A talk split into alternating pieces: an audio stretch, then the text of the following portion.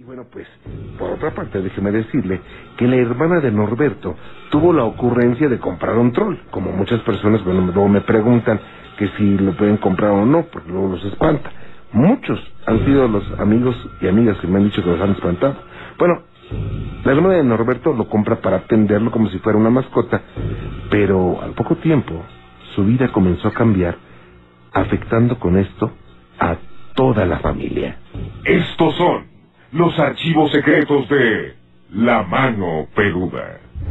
Con mi hermana han sucedido últimamente algunos, algunas situaciones difíciles. Eh, yo creo, pero estar seguro que es a raíz de cuando ella compró un troll eh, con unos 40 centímetros de altura. Este troll es ahora sí terrorífico como, como lo es cualquier troll, ¿verdad?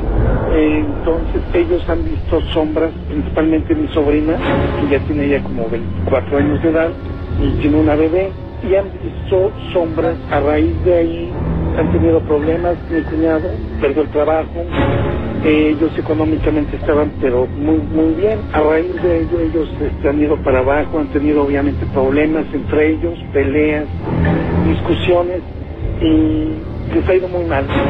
Me pidieron a mi ayuda para que yo fuera a su casa a limpiarla. Le voy a explicar cómo estuvo. En una anafre, o sea, se ponen semillas de picante seco, hierba del aire, con palma bendita, y así mismo ahumando. Después, posteriormente, yo limpié con un huevo, como muchos lo acostumbran, a mi sobrina, a la que ella normalmente veía esas sombras. Al tratar de remover las energías negativas en toda la casa, hubo manifestaciones que llegaron a levantar los azulejos y además la decoración de las paredes y el piso.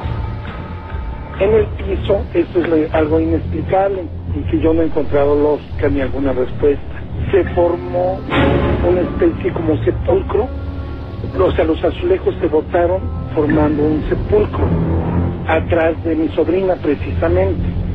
Ahora, esto es inexplicable porque pues, los azulejos nunca se rompieron, o sea, jamás se rompieron e hicieron la forma del sepulcro. Fue algo increíble ante los ojos de mi cuñado, de mi hermana y de mi sobrina y de empezó a tronar el piso y se levantó.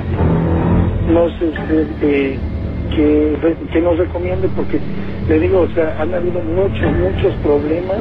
Yo le dije a mi, a, mi hermana que tiraran ese, ese muñeco este es eléctrico, es de pilas. Tiene botones en el estómago, entonces se oprimen esos botones y él cuenta, valga la redundancia, cuentos, según infantiles. Pero eh, yo creo, puedo estar seguro que sea de los trolls. Y bueno, pues muchas personas me dicen, oye Juan Ramón, ¿es bueno comprar o no un troll? ¿Saben qué?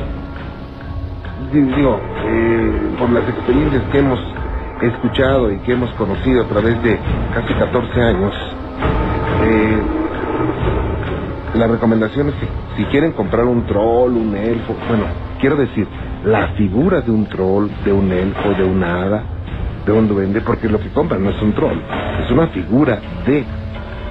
Entonces, pues nada más como un artículo decorativo. No compren ese troll con la esperanza de que les cambie la vida, de que les haga pasar los exámenes sin estudiar, de que les atraiga el dinero, la salud, el amor y todo eso. No, eso se consigue con esfuerzo, se consigue con muchas cosas, de esforzándose, quiero decir.